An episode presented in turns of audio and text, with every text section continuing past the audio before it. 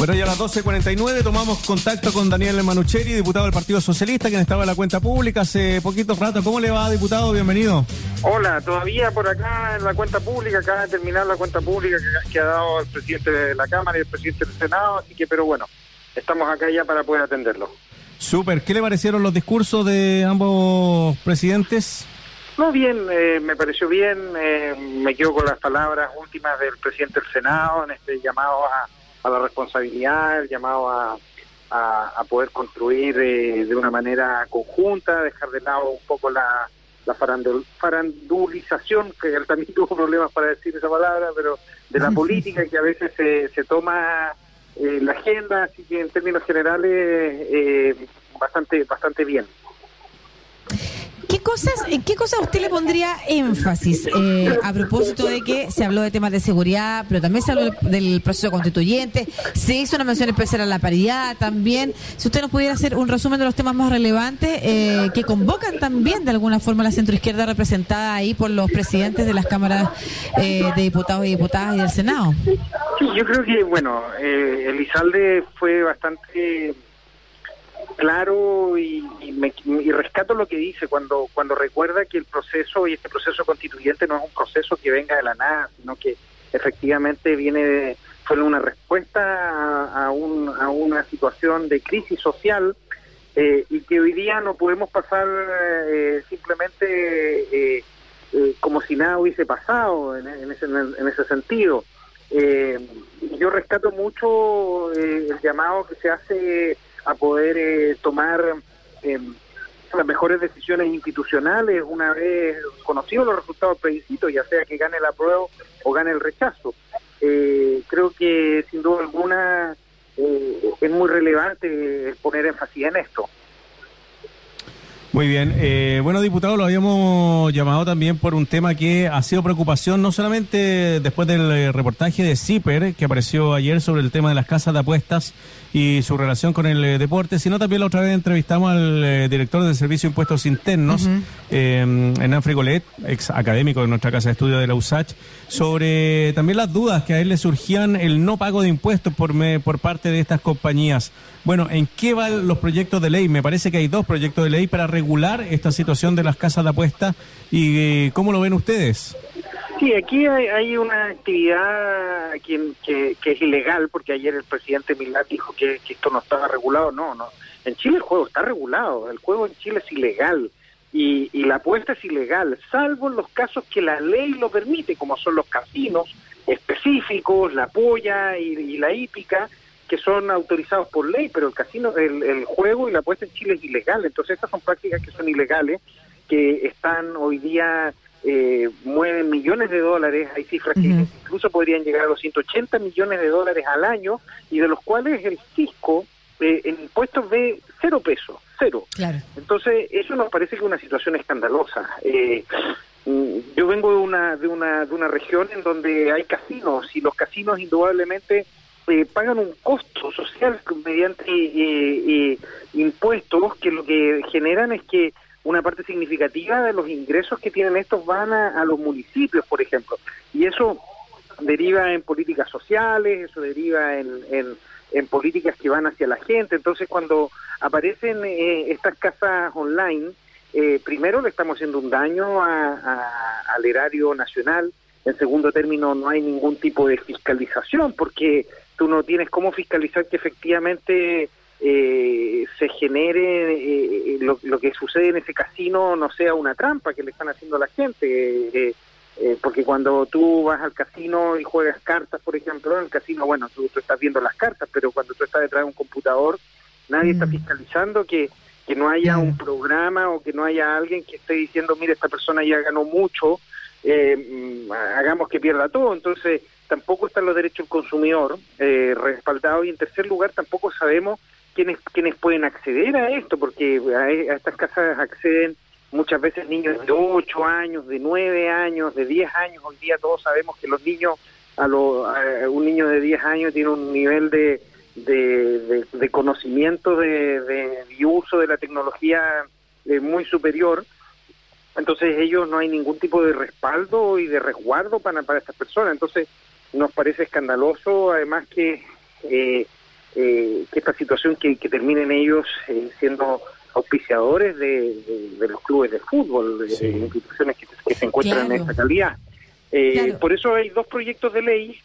Hay un proyecto de ley presentado por el diputado Zulantay que estamos discutiendo en la Comisión de Deporte, que viene a, primero a prohibir la publicidad en las casas de apuestas y en segundo término hay un hay un proyecto que regula todo el juego en general. Y ese proyecto yo lo he puesto en tabla en la Comisión de Economía para que sea discutido a vuelta de la semana distrital y podamos eh, discutir y comenzar una discusión en serio al respecto de la temática en general de la apuesta online.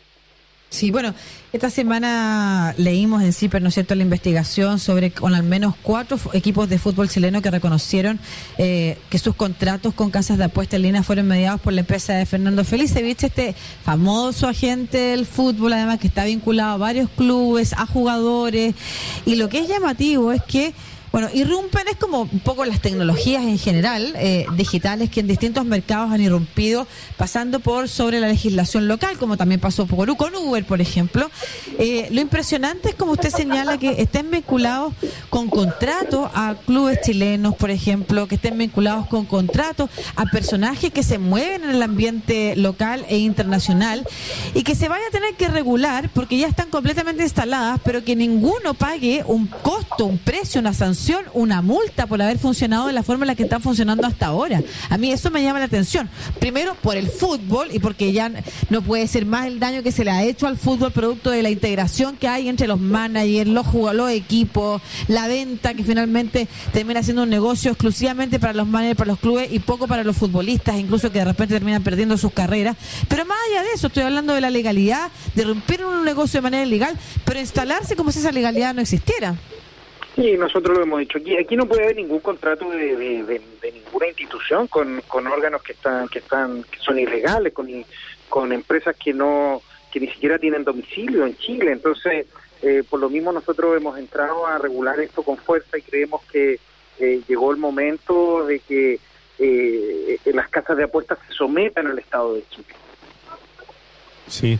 Eh, diputado, eh, ayer el presidente de la NFP, que es el mismo presidente de la federación, ese es un gran problema que tenemos en el fútbol chileno, que el presidente de, los clubes privados sea el mismo eh, personaje que define las políticas deportivas del fútbol, dijo que necesitaba los clubes tres años de plazo para terminar con, esta, con estos contratos. En, los proyectos que ustedes están viendo, ¿le van a dar ese plazo o esto empieza a regir la, la ley? Si es que se aprueba, ¿debería terminar inmediatamente esos contratos? No, la ley en este momento no tiene ninguna cláusula ni, nadie ha ingresado una indicación para poder dar un, plazo eh, al respecto. Habrá que estudiarlo, por lo mismo nosotros hemos invitado a los distintos actores para poder estudiar y, ver los efectos que, esto pueda tener, pero nosotros la ley en términos generales siempre rige en el, en el acto, entonces tendría que mm. ingresarse una indicación que permitiese que esto tuviese más plazo. ¿Y aquí estaría obligado entonces, como usted señala, eh, eh, de alguna manera, el Estado chileno a regular en concreto estos proyectos que buscan, para pensando también en qué cosas van a quedar fuera del margen, o porque usted sabe que inventada la ley, inventada la trampa. Estamos hablando de sociedades que no tienen matrices en Chile, muchas de ellas, que están en el extranjero. ¿De qué manera también nos aseguramos, eh, a propósito de otras legislaciones también, eh, o que se han aprobado o que se están discutiendo, como la de las empresas cascada, el último beneficiario y otras cosas más, que permitan cubrir todos los aspectos de un negocio tan millonario para algunos. Sí, no, nosotros lo que tenemos que hacer acá es regular y, primero que tengan domicilio en nuestro país, en segundo término que, que puedan eh, tributar y que esos tributos sean tributos altos, no hay que no, no, no, se puede cobrar eh, impuestos a una práctica que es una práctica que es nociva para la gente, porque la apuesta es, nociva, la apuesta destruye vida, destruye gente. Si se legaliza y se, se, se, tienden a regular esto, este tipo de situaciones, es porque eh, eh, se ha medido el efecto de que si no se generan mercados negros, como, como sucede hoy día, que al no estar regulado el mercado negro, las casas de apuestas pero eso implica que tengan que tener un impuesto altísimo, que una parte de ese impuesto vaya justamente a la rehabilitación de las personas que, que caen en ludopatía, que vaya una parte importante al deporte y que vaya una parte importante a los municipios. Sí, porque hasta en la misma Europa se descubrieron mafias que controlaban partidos o manejaban partidos para poder eh, ganar, porque en esta apuesta, y lo hemos conversado en el programa, esta apuesta uno puede em, apostar mucho dinero a un resultado final, puede apostar dinero a quien eh, convierte un gol en el primer tiempo, quien empata, o sea, son varios los tipos de apuestas. Claro, eh, que hay un córner antes del minuto 10, que, que, le ponen la primera amarilla, entonces, indudablemente, no nosotros creemos que en general la, concentración de poder, el conflicto de intereses, son situaciones que están bastante en juego en esta discusión y, es parte del debate que, nosotros estamos dando.